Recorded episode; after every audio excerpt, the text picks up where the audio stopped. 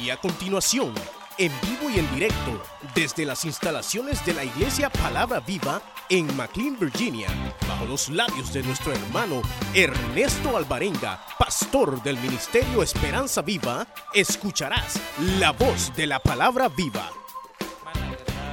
No vaya a quedarse con, cupo y entonces eh, quede afuera. Eh, hay una temática que se va a estar tocando que realmente yo la siento bien de Dios. Se va a estar tocando el tema mujer rompe tus límites. ¿Cómo ven el tema? Mujer rompe tus límites.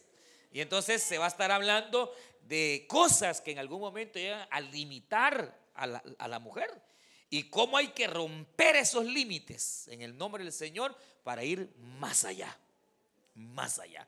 Entonces, este, realmente la temática está muy de Dios. Yo le digo a usted, los esposos, que apoyemos a las hermanas para que vayan. Ahí encárguese usted los niños, encárguese usted, pero que su esposita pueda ir, porque eh, así la manda y al rato le viene, le viene nueva. Aleluya. La misma, pero nueva.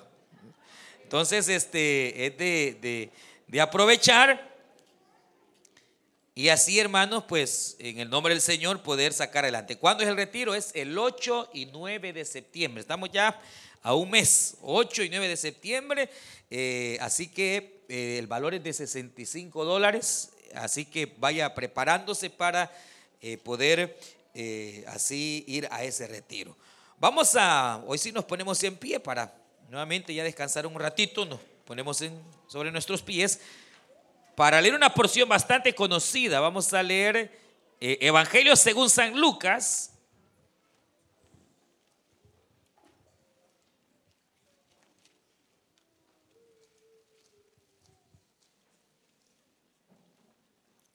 Capítulo 24, vamos a leer.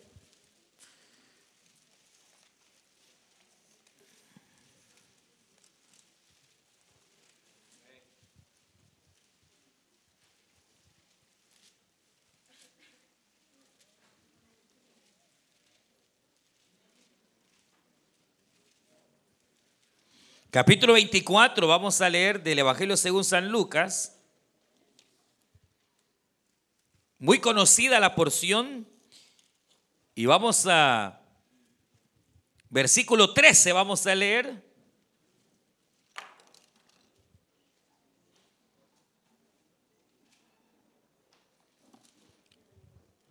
Dice la palabra del Señor. Y aquí, verso 13, Dos de ellos iban el mismo día a una aldea llamada Emaús, que estaba a 60 estadios de Jerusalén. E iban hablando entre sí de todas aquellas cosas que habían acontecido. Sucedió que mientras hablaban y discutían entre sí, Jesús mismo se acercó y caminaba con ellos. Mas los ojos de ellos estaban velados para que no le conociesen. Y le dijo, ¿qué pláticas son estas que tenéis entre vosotros mientras camináis? ¿Y por qué estáis tristes? Respondiendo uno de ellos que se llamaba Cleofas, le dijo, ¿eres tú el único forastero en Jerusalén que no ha sabido las cosas que en ella han acontecido en estos días? Entonces él le dijo, ¿qué cosas? Y le dijeron, de Jesús Nazareno que fue varón profeta, poderoso en obra y en palabra delante de Dios y de todo el pueblo. Y cómo le entregaron los principales sacerdotes y nuestros gobernantes a sentencia de muerte y le crucificaron. Pero nosotros esperábamos que Él era el que había de redimir a Israel. Y ahora además de todo esto, hoy es ya el tercer día que esto ha acontecido aunque también nos han asombrado unas mujeres de entre nosotros, las que antes del día fueron al sepulcro y como no hallaron su cuerpo, vinieron diciendo que también habían visto visión de ángeles, quienes dijeron que Él vive. No dice gloria a Dios. Y fueron algunos de los nuestros al sepulcro y hallaron así como las mujeres habían dicho, pero a él no le vieron. Entonces él les dijo, oh insensatos y tardos de corazón para creer todo lo que los profetas han dicho. No era necesario que el Cristo padeciera estas cosas y que entrara en su gloria. Y comenzando desde Moisés y siguiendo por todos los profetas, le declaraba en todas las escrituras lo que de él decían. Llegaron a la aldea donde iban y él hizo como que iba más lejos. Mas ellos le obligaron a quedarse diciendo, quédate con nosotros porque se hace tarde y el día ya ha declinado. Entró pues a quedarse con ellos. Y aconteció que estando sentado con ellos a la mesa, tomó el pan y lo bendijo, lo partió y les dio. Entonces le fueron abiertos los ojos y le reconocieron, mas él se desapareció de su vista. Y se decían el uno al otro, no ardía nuestro corazón en nosotros mientras nos hablaba en el camino y cuando nos abría la escritura. Y levantándose en la misma hora, volvieron a Jerusalén y hallaron a los once reunidos y a los que estaban con ellos, que decían, ha resucitado el Señor verdaderamente y ha aparecido a Simón. Entonces ellos contaban las cosas que les habían acontecido en el camino y cómo le habían reconocido al partir el pan. Gloria a Dios, gloria al Señor. Vamos a orar, vamos a pedirle a Dios que Él se glorifique en su palabra. Levante sus manos y aquí tenemos ya peticiones, hermanas, hermanos, dice por nuestra hermana Marlene, por sanidad, también Elvia Díaz, por sanidad. Vamos a orar eh, por fortaleza también. Así que vamos a pedir al Señor que Él se glorifique. Levantemos nuestras manos y le decimos, Padre nuestro que estás en los cielos, te damos gracias. Porque tú nos permites venir delante de tu presencia. Te damos gracias, Señor, por esta tarde, este momento, en el cual podemos disponernos, Señor, a recibir el consejo de tu palabra. Señor, habla a nuestras vidas. Espíritu Santo, toca nuestros corazones. Aliéntanos en esta tarde. Háblanos por tu palabra. Y a ti, Señor, hemos de dar siempre el honor y la gloria. Padre, en el nombre de Jesús, queremos rogarte también por estas peticiones, Señor, que han llegado hasta este altar. Queremos rogarte por la vida de José, Señor, por la vida de esta hermana Marlene, por sanidad, Padre amado. Ponemos su vida en tus manos. En el nombre de Jesús de Nazaret, obra para sanidad. Por Elvia, Señor, también. Que tú traigas sanidad a su cuerpo. En el nombre de Jesús, donde quiera que ella esté, Señor, lleva esa sanidad. Rogamos, Señor, por cada vida. Los amigos que están en este lugar, Señor tócales. A los creyentes también tócanos, oh Dios, en el nombre de Cristo, por quien te damos gracias, Padre amado. A ti el honor y la gloria. Y háblanos en esta hora, en el nombre de Jesús de Nazaret. Gracias, Señor. Amén, Señor. Y amén, aleluya. Gloria a Dios. Gloria al Señor.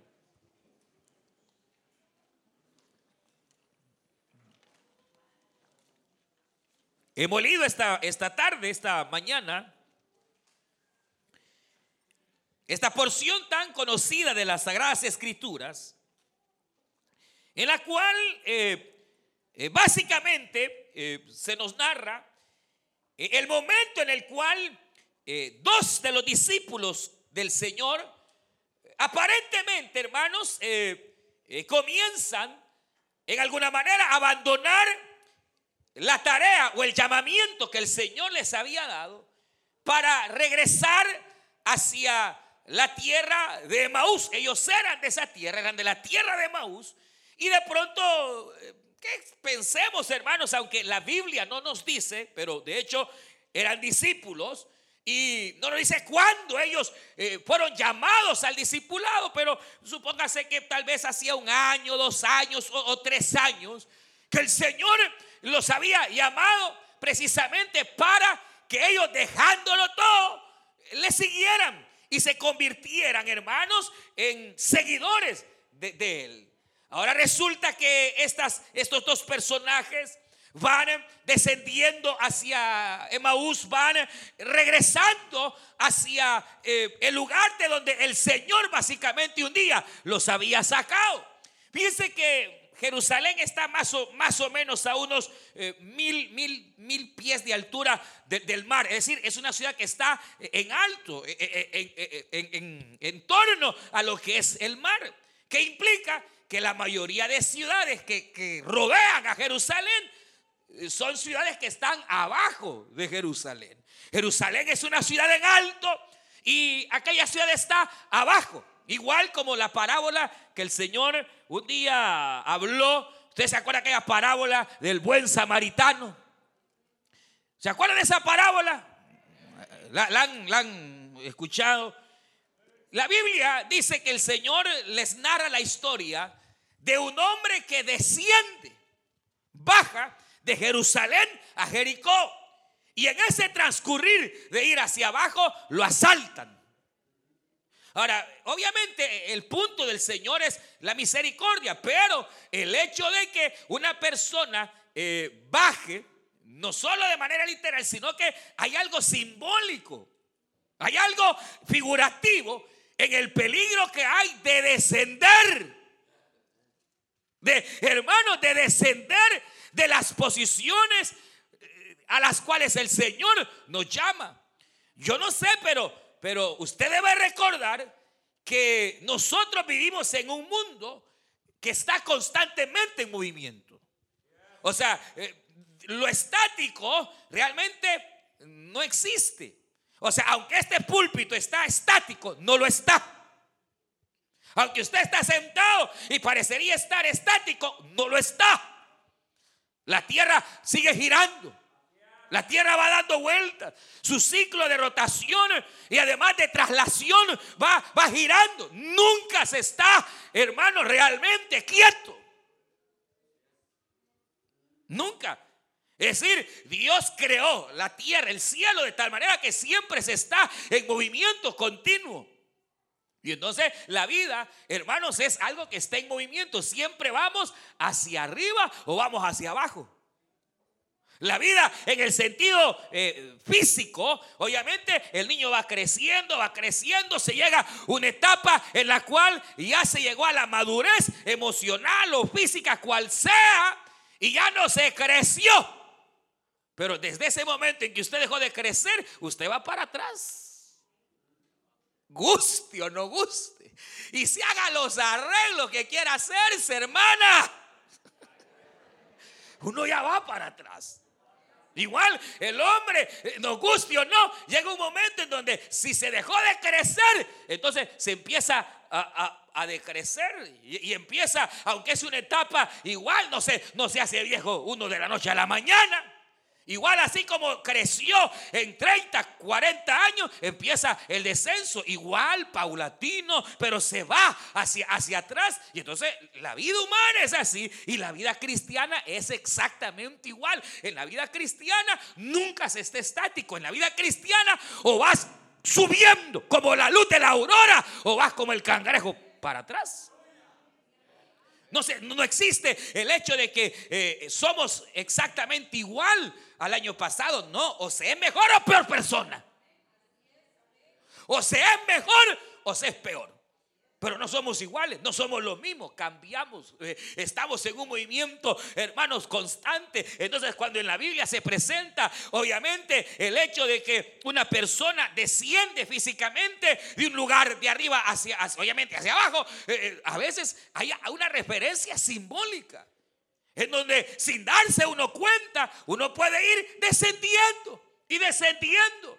Y, e ir perdiendo más bien claridad, hermanos, en la vida. Si no, si no es el hecho de ir hacia, hacia arriba, eh, el hecho de que uno está decreciendo o que va descendiendo, estos van descendiendo poco a poco, van abandonando la comunión con los apóstoles, van abandonando eh, eh, su nivel de confianza. Estos hermanos que un día vieron a Cristo resucitar muertos, vieron a Cristo levantar paralíticos, vieron a Cristo sanar a los ciegos, vieron a Cristo sanar al sordo, ahora van pero con una fe que está en los suelos.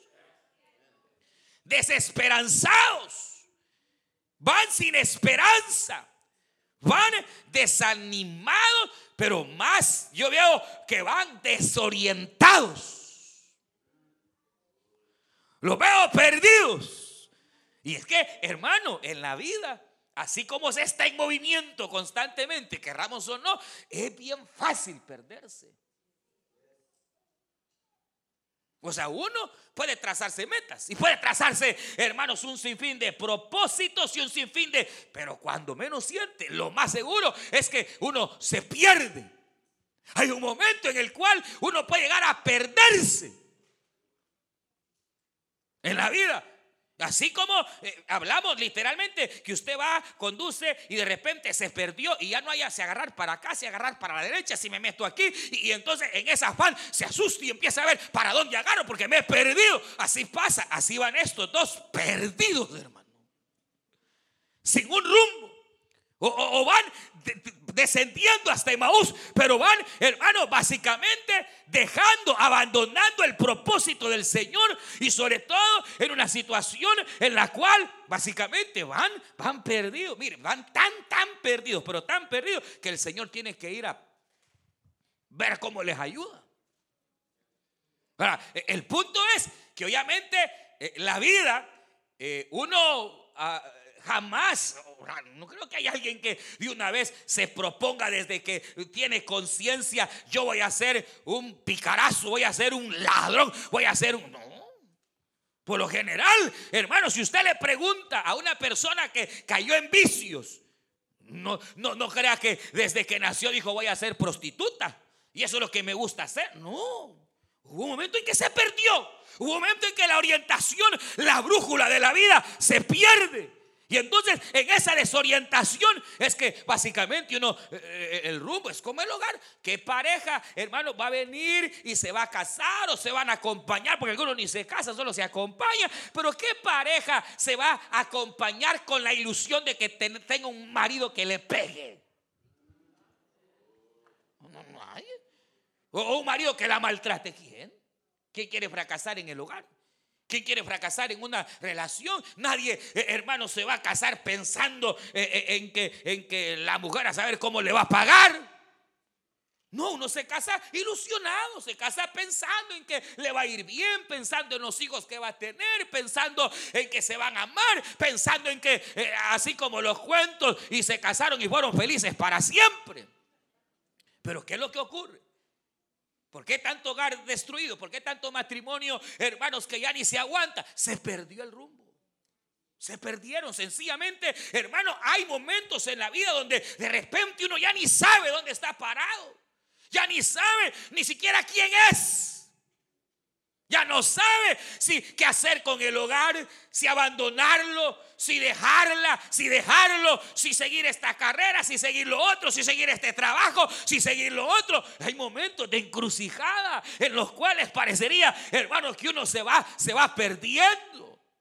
Pero mire, mire qué precioso es el Señor, insisto, Dios es lindo y maravilloso, hermanos. Que cuando Él ve que algún hijo se le está perdiendo, Aleluya. Él sí es el buen pastor, hermano, que cuando ve que alguna hija se le está descarriando o se va perdiendo, Él sabrá siempre aparecer.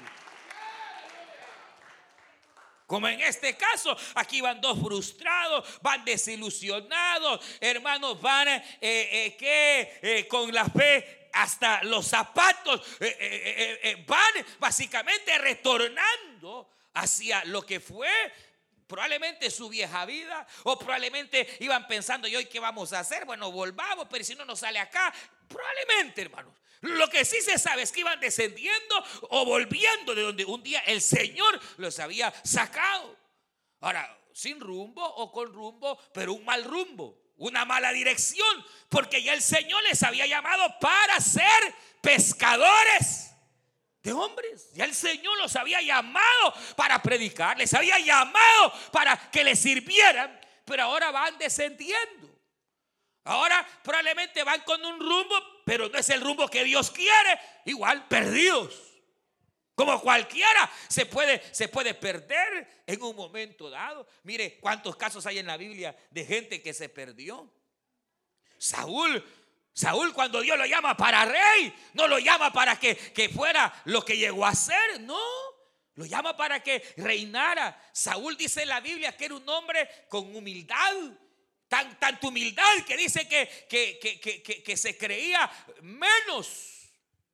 Se creía que cuando, no sé si se acuerda la historia, pero cuando a Saúl lo van a ungir por rey, se había escondido. Mire qué tremendo. Se había escondido. No estaba Saúl pidiendo. No, él se, pidiendo reinado. No. Si cuando Samuel lo llama, se había ocultado, se había escondido. ¿Y por qué te esconde? Es que yo soy el más pobre. Es que cómo voy a reinar. Pero, pero viene el Señor en su misericordia, le da un destino, le da un propósito, lo va a hacer rey sobre todo Israel. Pero ¿qué ocurre? En el camino se pierde. En el camino, eh, eh, eh, hermano, viene y empieza a, enorgullecerse. El que había sido llamado para servir comienza a querer ser servido. empieza, hermanos, a llenar su corazón de orgullo. Comienza a no hacer la voluntad de Dios, sino su propia voluntad comienza hasta, hasta que se pierde. O Sansón, el, gran caudillo, el gran hombre de Dios, hermano, llamado para ser libertador. El hombre que ha experimentado la mayor fuerza física. Que de repente el Espíritu de Jehová venía sobre él y se llenaba de tanta fuerza que podía, hermano, liquidar a todo un ejército enemigo. Pero ¿qué pasó con Sansón? Se perdió. Dios lo había llamado para ser rey, para ser líder, lo había llamado para ser ejemplo, lo había llamado para ser caudillo sobre toda su, su nación, sobre Israel. Pero viene, se pierde. Ni le había salido bigote cuando empieza a andar con impías. Se le empieza a descontrolar al padre, a la madre. Lo habían criado bajo el nazareato, bajo la ley, bajo las normas más preciosas de la escritura. Pero al nomás tuvo decisión, lo primero que hace es andar con impíos. Se enamora de una inconversa eh, eh, eh, y ahí empieza, después agarra vicios. Y se vuelve vicioso, se vuelve, hermano, un hombre que va de licor tras licor. Después empieza a andar con prostitutas. Hermano, Sansón llega al colmo que básicamente pierde la brújula, pierde el rumbo de su existencia. Y en lugar de haber sido un hombre que hubiera formado un hogar, una familia, sentirse realizado sirviéndole a Dios y sirviéndole al prójimo, hermano, termina Sansón ciego y sirviéndole al diablo. En lugar de servir en el templo de Dios, termina Sansón sirviendo en el templo de Dagón se perdió. Y es que eh, es fácil, hermano, insisto, llegar a perder la razón de ser de las cosas. bien, uno, uno se puede desorientar. Hay cosas que lo pueden desorientar a uno, hermano. ¿Qué cosas, hermano, pueden hacerlo desorientarse a uno o, o, qué, diríamos, apartarse del propósito del Señor como estos que ahora van de regreso al mundo casi? Algunos vino por ahí pensando en volver. Ah, que es el último culto, me voy a echar hoy, dijo. Allá a ver qué pasa, dijo. Pero ya pensando en volver, en retroceder, como decíamos en, la mañana, se imagina, hermano, que, que, los creyentes no se desalentaran, que los creyentes no se desanimaran, que los creyentes no, eh, eh, eh, hermano, todas las iglesias estarían repletas. Pero ¿qué ocurre? ¿Por qué tanto cristiano un día predicó, profetizó, habló lengua y hoy están perdidos? Se perdieron, hermano. Se perdieron, se desalentaron, se desanimaron. Eh, eh, porque para, para llegar a descender, para llegar, lo primero que ocurre es el desaliento. O sea, un cristiano puede llegar a perderse y hasta terminar en el mundo con un primer paso. ¿Cuál es? Desaliento. Desaliento. Desánimo. Cuentan por ahí la historia de que un día el diablo se cansó de ser diablo. Y dijo, ya no quiero ser más diablo. Voy a subastar todas mis armas. Y se reúne toda la mafia, hermanos. Para ver qué arma le agarraba. Ahí puso el diablo ¡Pau! Odio. Ahí puso, hermano, el diablo, ¡pau! Envidia. Ahí puso el diablo, eh, ¡pau! La avaricia. Ahí puso todas las armas que él utiliza para, hermano, liquidar a los hombres. Y a cada, a cada, a cada arma le había puesto un precio. Y ahí andaba Capone y andaban todos, eh, el Chapo eh, Guzmán y todos los mafiosos, hermanos, viendo qué, qué arma le compraban al diablo. Y uno de los mafiosos más pícaros de repente vio que había un arma que el diablo la tenía aparte. Una herramienta bien usada, pero tan usada que hasta él había perdido el filo. Y aquel le dijo, bueno, y eso, esa arma vieja también la está vendiendo. ¿Y por qué está tan usada? Ah, le dijo el diablo, esta es la más cara de todas. Esa, eh, viendo a ver que no creo que me la puedan comprar porque es la más. Pero ¿cómo es la más cara? Si es la más antigua, la más, más, usada, ni, ni, ni tiene. ¿Cómo se llama? Y el diablo le dijo: Esa arma se llama desaliento. Porque ha sido la primera y la más útil de todas las armas. Porque media vez le entro más a uno de estos hermanitos de la palabra viva, dijo el diablo y le logro entrar en desánimo, ya me lo acabé, dijo el diablo. E, e, ese es el primer paso para, hermano, ir, ir, hacia abajo. Es el desaliento, desanimarse. Ya no hay. Mire, mire, la palabra ánimo, ¿sabe qué significa? La palabra ánimo es prontitud, solicitud, es decir, tener deseos de hacer las cosas y ya. Así como cuando voy a cobrar el chequecito, es que no se aguanta porque para ahí si hay ánimo, porque voy a cobrar el cheque. El ánimo es ese, ánimo es, es tener solicitud, ve acá, es estar presto para hacer algo con solicitud. El desánimo es lo contrario. El desánimo es no tener deseos de hacer las cosas. Un matrimonio en el cual ya están desanimados y, ya están, no ya ella ya no quiere, ya no quiere, él tampoco, ya no se animan ya, pero ni para la intimidad se animan. Desanimaron. Eh, eh, eh, un hogar, hermano, puede llegar a caer en el desánimo, en el desaliento. Un cristiano que está desalentado, ni a la reunión familiar quiere ir ya cumplir el privilegio le cuesta. Porque ¿qué pasó? Se desanimó, se desorientó. Eh, hubo algo que le, le, quebró la brújula. Y ahora anda perdido. Pero ¿cómo llegó a andar perdido? Se desanimó, se desalentó. Entró el desánimo en su vida para ya no continuar luchando por la pareja, luchando por el hogar, luchando por la vida, luchando, hermanos, por aquellos objetivos. Pero viene la pregunta, ¿por qué se puede desanimar un cristiano?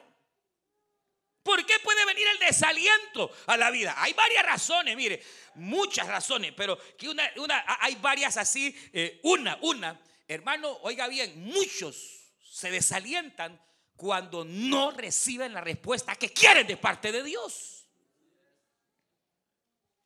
Usted tiene una necesidad. Hay algo y está pidiendo y ayuna, pero Dios no le contesta. Vean el cuadro.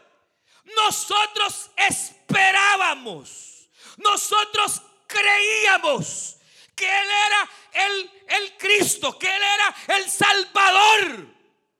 Pero las cosas no salieron como yo quería. Cuando una de las cosas que más lo desanima y más lo pueden llevar al tropiezo a uno es cuando las cosas no salen como tú quieres. Salieron al revés. Salieron todo lo contrario.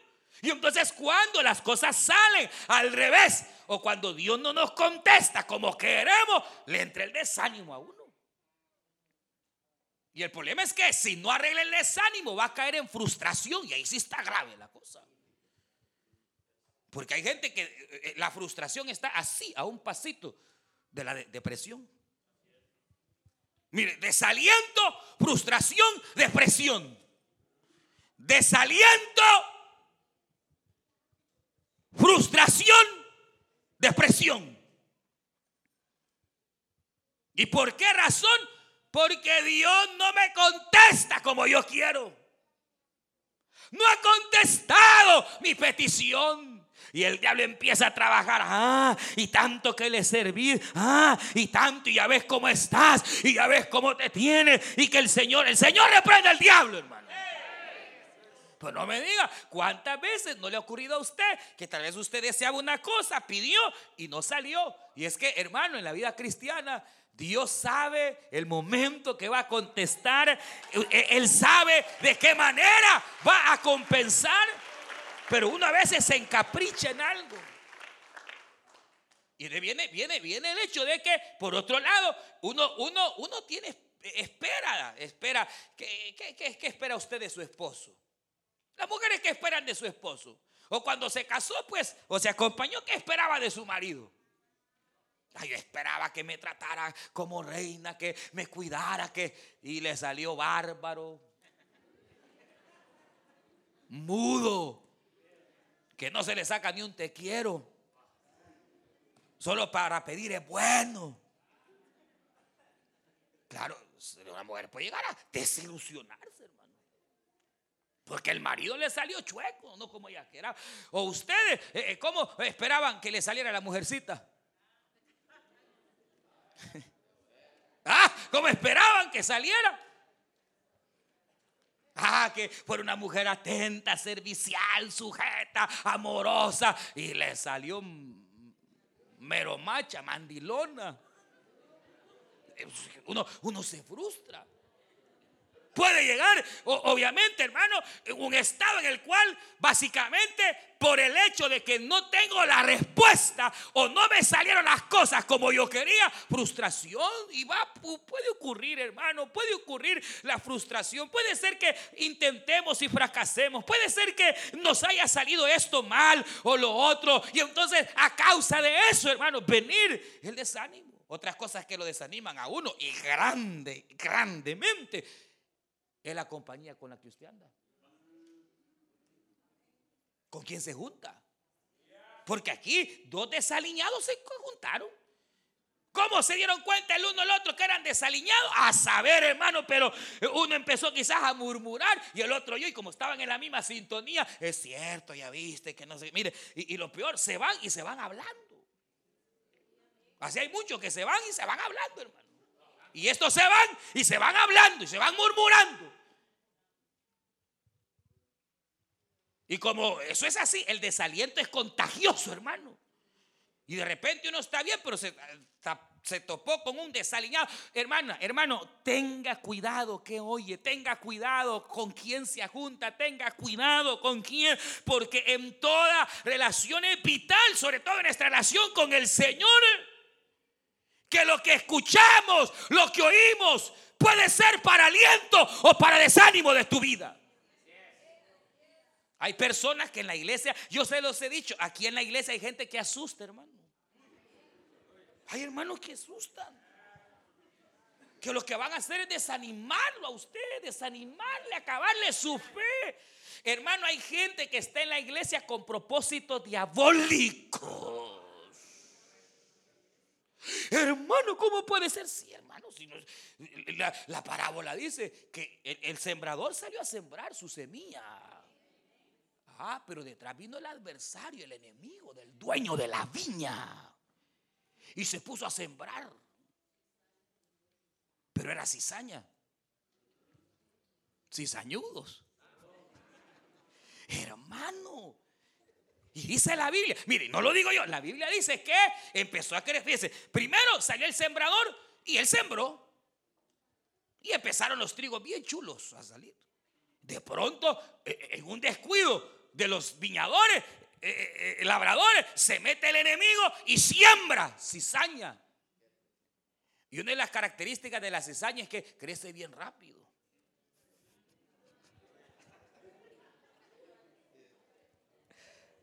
Si ah, se acaba de convertir y quiere tener el púlpito.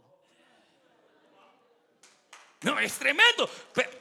la, Biblia dice que, no, no, mire, no lo digo, la Biblia dice que cuando, cuando el dueño llegó a ver la viña, er, si, estaba del tamaño del trigo la, la cizaña. Pero ¿quién sembró la cizaña? ¿Quién la sembró? El enemigo. Quiere decir que en la iglesia habrá gente que está puesta por el enemigo, hermano. No, yo no le estoy diciendo a usted, yo no sé. Espero que no, que usted sea de bendición. Se fueron. No, yo espero que usted sea de bendición en la iglesia. Pero no descartemos, hermano, que habrán agentes emisarios, los habrán. Que van a pretender hacerlo tropezar, por supuesto. Desanimarlo. Que ya no se congregue que quite la mirada del Señor y la ponga donde no debe de estar. Pero allá uno de Bayunco si se deja, hermano, eh, eh, eh, embaucar. Entonces, mire, ¿de dónde viene el descontrol, el perder el rumbo? De desilusionarse, de, de decepcionarse, de desalentarse. ¿Y de dónde viene el desaliento? Viene número uno Hermano, sencillamente viene en primer lugar de que las cosas no siempre son como queremos. Aquí entra un factor bien importante y ese factor se llama madurez. Madurez. Cuando un cristiano es maduro y sabe que hay cosas que él va a pedir y Dios se las va a dar y hay cosas que no van a salir como él quiere, pero es maduro.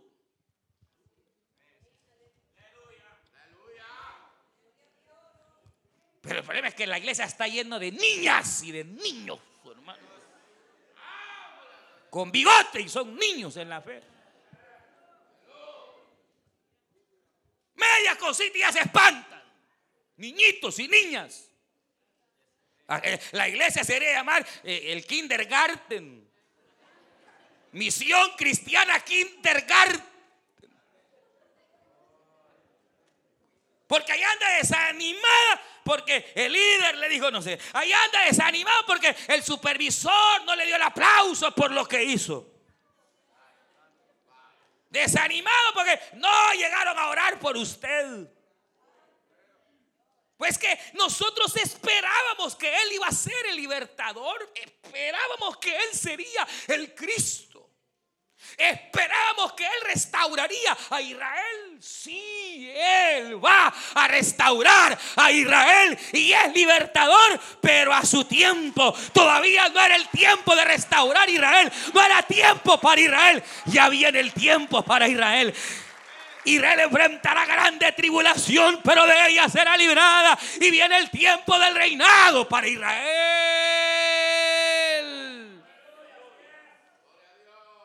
Pero hay cosas que se van a dar no a tu tiempo, no a tu antojo, sino al tiempo de Dios y bajo la voluntad del Señor. Por eso para no desanimarse en la vida hay que tener madurez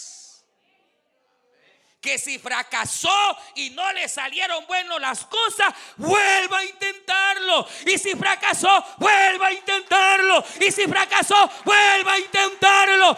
Vuelva una vez más. Vuelva a tirar la red, vuelva a tirarla, métase más profundo, vuelva otra vez a tomar la red e inténtelo. Lo peor que usted puede hacer hoy yo es quedarnos La madurez se requiere en la vida para que cuando vengan las desilusiones, claro, nos van a afectar porque no somos de hierro. Vas a llorar porque es lógico, pero sigues en la fe, sigues confiando en el Señor. Que no salió muy bueno el marido, pues tiene que luchar y ver cómo hace para darle para adelante, pues que el hijo se perdió y, no salió como esperábamos. Hay que luchar, hay que confiar. La Biblia dice, cree en el Señor Jesucristo y serás salvo tú y toda tu casa, dice la palabra. No baje la guardia. No baje la guardia. Estos inmaduros, hermanos, ¿verdad? Dijeron, no, que creíamos que él era, que... Y entonces, ¡pum!, ya de regreso. Y ese es otro detalle que es fundamental, hermano, para, para poder enfrentar. Y es realmente y honestamente una de las claves para mantenerse siempre en la marcha. Óigame aquí, ¿sabe cuál es? Es tener clara, pero muy clara, muy claramente quién es nuestro Señor para nosotros. Ellos no conocían a Jesús. Hermano, pero no eran discípulos, sí, pero no lo conocían. Hermano, pero anduvieron tres años, sí, pero no lo conocían. Cuando el Señor se les aparece, para empezar, ni, ni sienten ya la presencia del Señor, hermano. Mire cuán grave puede caer uno. Es que la iglesia ha cambiado. No, el que cambia es uno, hermano. Estos dos iban caminando y el Señor con ellos y no lo sienten. Aquí eh, la gloria de Dios puede estar. Pero si uno, hermano, ha cerrado, si uno anda desorientado, a la par llevaban al Señor y no lo reconocían. No lo sentían. Pero iban caminando, el Señor se les apara, se, les pone a la par. Y entonces él, él, él, escucha y qué pláticas son estas. Ya ve que a Dios le importa con quién habla usted. A Dios le importa con quién anda chateando. Aleluya. Porque eso lo puede animar o lo puede desalentar a uno. ¿Qué pláticas son estas que andáis? Ah, oiga, oiga esto. Ah, ¿acaso tú eres el único forastero que no sabe lo que ha ocurrido y qué ha pasado? Le dijo el Señor. Se hace, el Señor se hace como que no sabe. Ah, de Jesús Nazareno, varón profeta. Vaya. Para ellos Jesús era profeta. Y hay gente en las filas cristianas que para ellos Jesús, sí, un gran hombre, eh, eh, eh, un profeta, pero no lo que realmente es, hermano. Mire, ¿por qué estaban estos así? Porque para ellos Jesús era un profeta. Y es cierto que Jesús es profeta. Es cierto que Él es maestro, es cierto que Él es apóstol, es cierto que Él es evangelista, es cierto, pero, pero también es cierto que Él es rey de reyes, señor de señores, Él es el alfa, Él es el omega, Él es Yeshua, Él es Amashia, Él es el Mesías, Él es el Cristo, Él es el verbo que se hizo carne. En el principio era el verbo. El verbo estaba con Dios. Y ese verbo se hizo carne y anduvo entre nosotros. Y nosotros le vimos, le tocamos. Yo le pregunto, ¿es Jesús su Salvador, su Señor, su Señor, su Salvador? O, es católico, porque el problema con los católicos no es que no crean en el Señor, ellos creen en el Señor. El problema es que creen mal con perdón de los católicos, si hay algún católico, hermano, el problema es que no creen como debe de ser. Ven a Jesús, sí, como, como eh, eh, eh, el hijo de María. Ven, ah, pregúntele si él lo aceptó como salvador de su vida. Imagínense qué desconfianza le tienen al Señor que no lo aceptan ni lo reciben como salvador.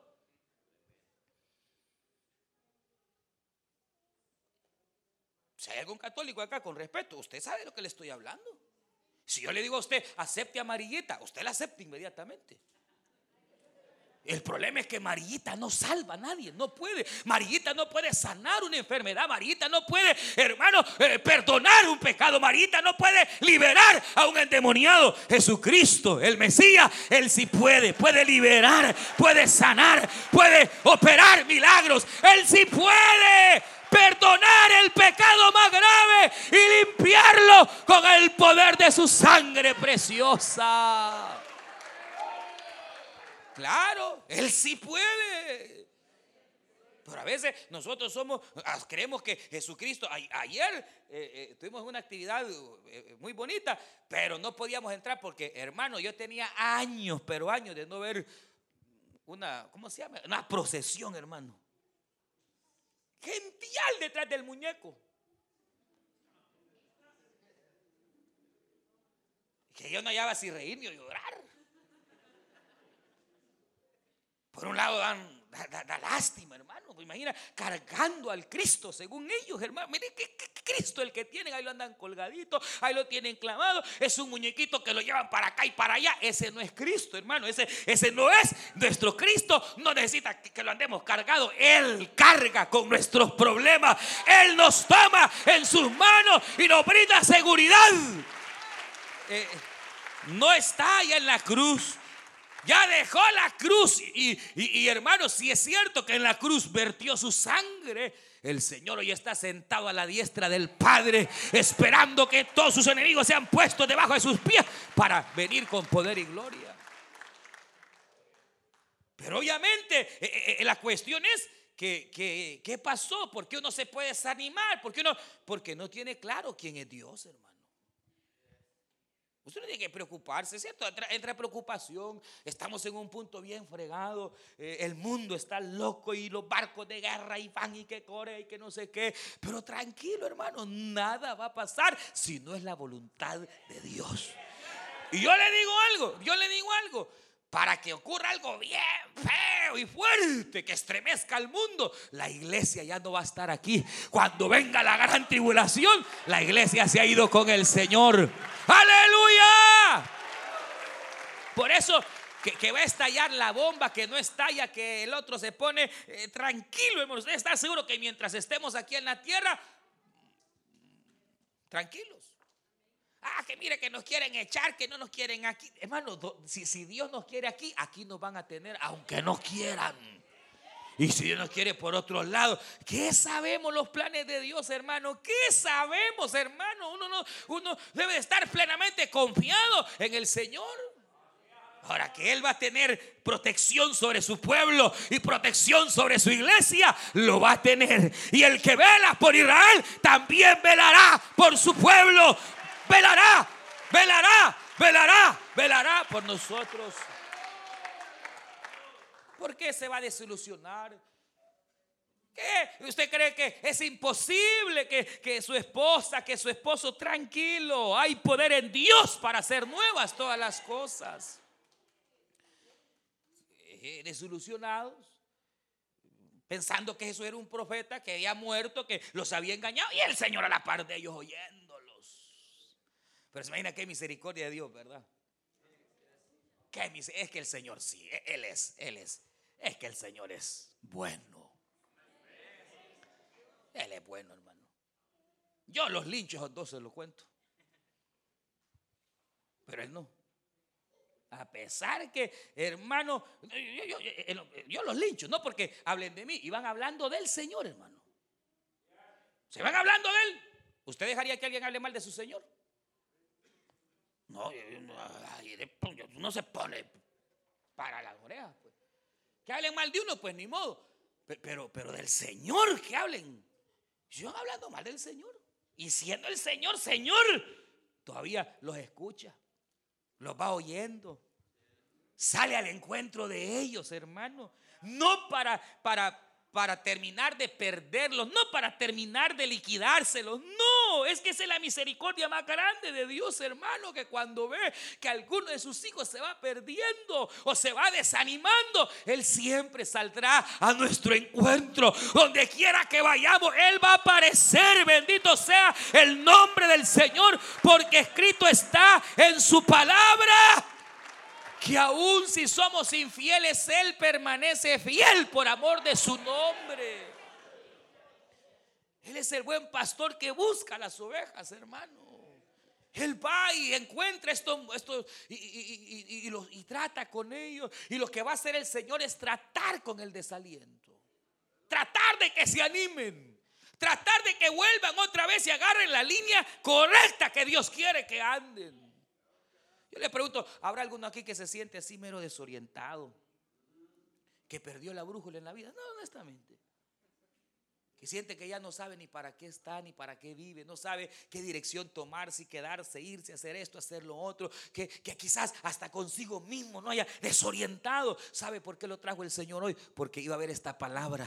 Y esta palabra lo que le dice a usted es que Dios te ama y aunque hayamos perdido el rumbo, Él sale a tu encuentro, Él sale a tu encuentro, Él sale a tu encuentro.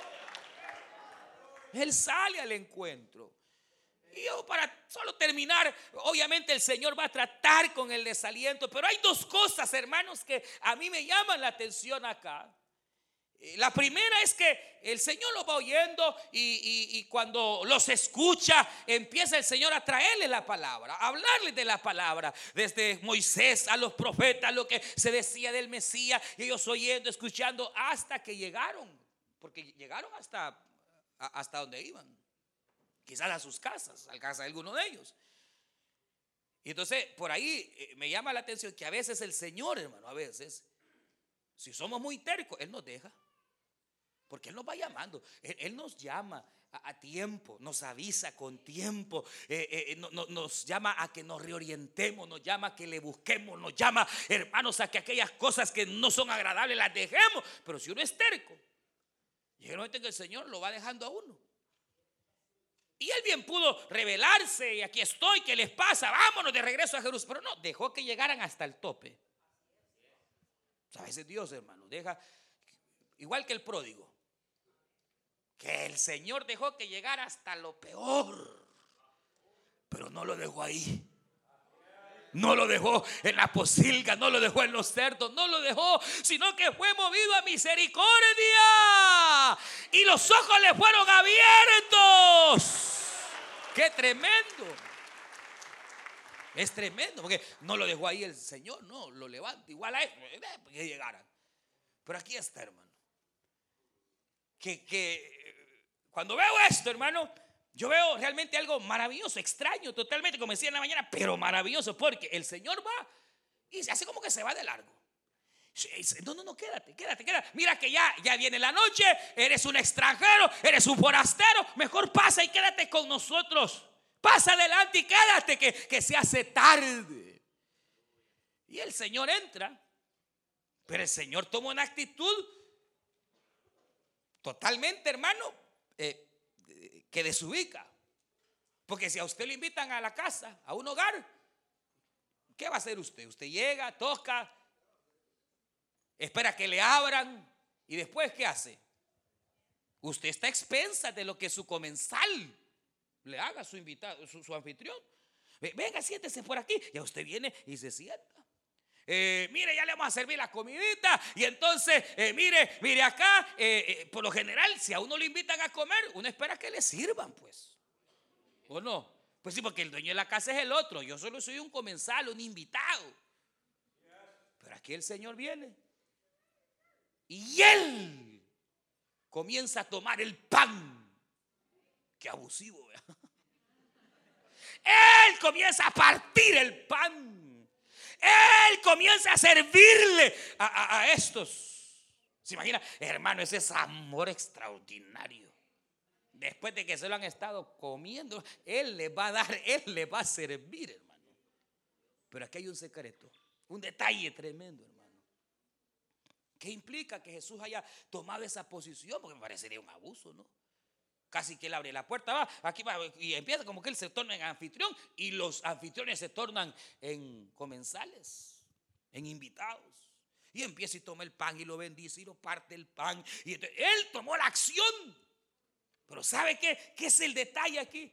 Que nunca las cosas van a mejorar, ni vamos a, salir del desaliento que hay hasta que aprendamos a darle el control de nuestra vida y el control de nuestros problemas a Él. A Él. Deja que Él parta el pan. Deja que Él parta. Ya deja el pan en la mesa. Deja que Dios tome el control de tu matrimonio, hombre. Nunca vas a cambiar. Deja que Dios te cambie. Por ti misma no vas a poder. Deja que Dios tome el pan y Él arregle las cosas. Cuando el Señor va a esa casa y empieza a portarse como dueño, es porque esa casa ahora le pertenece a Él. Yo le pregunto a usted, ¿cómo está su casa? ¿No será que los líos que andes porque usted es muy dueño de su cosa, de sus cosas y de sus casas? Y hace cosas que Dios no quiere, pero como usted es muy dueño de usted mismo.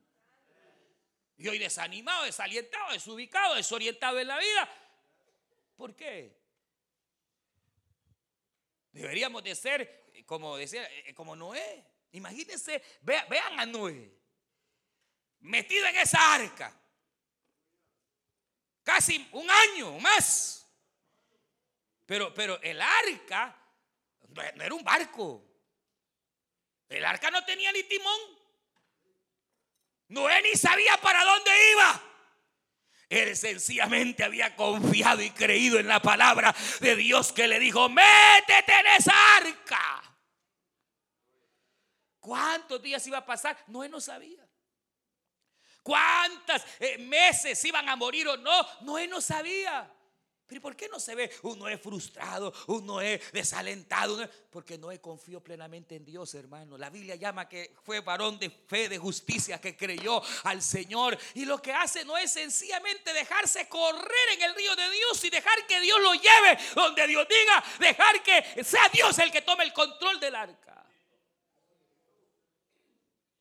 Confió plenamente.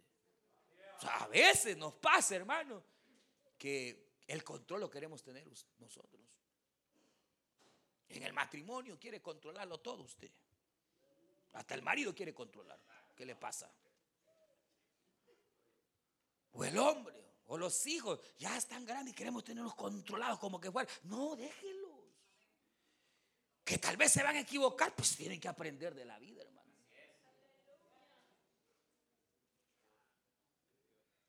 Los problemas a veces no se arreglan porque uno quiere tener el control de las cosas. Y aquí la vida funciona cuando usted le entrega el control. Cuando tu arca está en la mano de Dios. Cuando dejas que Él lleve como Él quiere, hacia donde quiere. Y esa es una. Y la otra es que dice la Biblia que cuando ellos vieron cómo Jesús partió el pan se les abrieron los ojos y dijeron, Él es Jesús.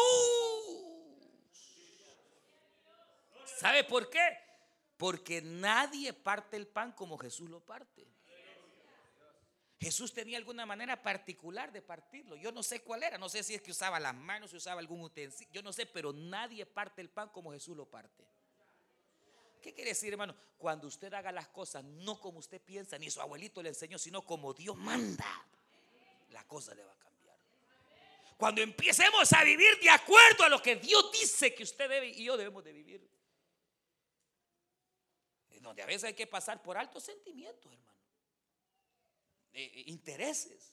Porque vamos a hacer de acuerdo a lo que la Biblia dice que yo debo de hacer. Cuando usted hace como Jesús, cuando usted hace conforme la palabra, entonces la cosa cambia. Pero si queremos seguir haciendo las cosas a nuestro antojo, ahí vamos a estar. Pero una cosa es certísima, una cosa es verdadera, es que por muy perdidos que estemos, el Señor en su misericordia siempre va a aparecer para alentarnos, para que tú le des el control de ese problema que ya te tiene loco, ya loco, ya no haya ni qué hacer con ese problema. Entrégueselo al Señor. Entréguele su vida a Cristo. Entréguele al Señor el rumbo de su vida. Deje que Él lo lleve donde Él quiere. No camine por usted, no tome una decisión por usted. Cada decisión que tome debe de ser seguida por una palabra de Dios. Si usted se somete a la voluntad perfecta de Dios, no, hombre, hermano. Pero si le pasa igual que estos, hermano, ya para vago. Dios los había mandado al aposento y ellos para el otro lado, hermano. Y que a veces uno así es. Pero el Señor sale al encuentro los anima, los alienta, al grado que dice que cuando vieron al Señor resucitado, se animaron y dijeron esta palabra. No la dice la Biblia, pero tuvieron que haberla dicho. El Señor sí cumple. Porque aunque dudamos, Él sí cumple. Porque aunque pensamos que no iba a, solucionar, sí lo hizo. Porque cuando lo vieron bien vivo, si ellos mismos lo habían visto bien muerto y ahora lo ven bien vivo, dijeron ellos, en verdad, Él es el Cristo, el Hijo del Dios viviente, que murió y al tercer día resucitó con poder y gloria. Se levantaron, hermano, tuvieron ánimo. Entonces, por último, ¿cuándo fue la última vez que usted se sentó a solas a comer con el Señor? Yo sé que usted está ocupado, sé que es un hombre ocupadísimo, yo lo sé, igual una mujer ocupadísima, tan ocupada que anda con la lengua de fuera. ¿Por qué? Porque tenemos tiempo para todo, pero no para estar a solas con Dios. Yo como no tenemos tiempo para sentarnos con Él, hacer un stop, hacer un alto. Les hablé al principio, ¿qué hace usted si se pierde en el camino? Seguir andando, se va a perder más. Hay que hacer un stop, pararse ahí. Y hoy para dónde agarro. Por eso dijo Isaías, preguntad por las sendas antiguas y mirad paraos en los caminos, dijo el profeta. Jeremías o Isaías, no de los dos, pero uno de los dos dijo esto: paraos en el camino. Andas perdido, parate. Y mira la senda antigua. ¿Cuál fue el resultado? Mirad hacia atrás, mirad la senda antigua y andad otra vez por ella. ¿Se acuerda cuando usted solo era vigilia, ayuno y que Ah, ¿se acuerda? Pregunte por la senda antigua. Haga un alto, piense, piense bien dónde estuvo la situación, piense bien. Haga un alto, haga un stop y siéntese con el Señor cara a cara. Y dígale al Señor lo que le frustra. Dígale al Señor como quien se sienta con el amigo. Para ese es un ratito de estar con el Señor es suficiente, hermano. Para que todo lo que anda dando vueltas en la cabeza se asiente, aleluya. Y uno vea la luz hacia dónde debe de ir y andar. Vamos a orar. Padre nuestro que estás en los cielos, te damos gracias. Usted escuchó el mensaje restaurador de Jesucristo desde las instalaciones de la iglesia Palabra Viva en McLean, Virginia. Si este mensaje ha sido de bendición para su vida, y necesita oración, contáctenos al teléfono 571-633-0469. 571-633-0469. Que Dios le bendiga.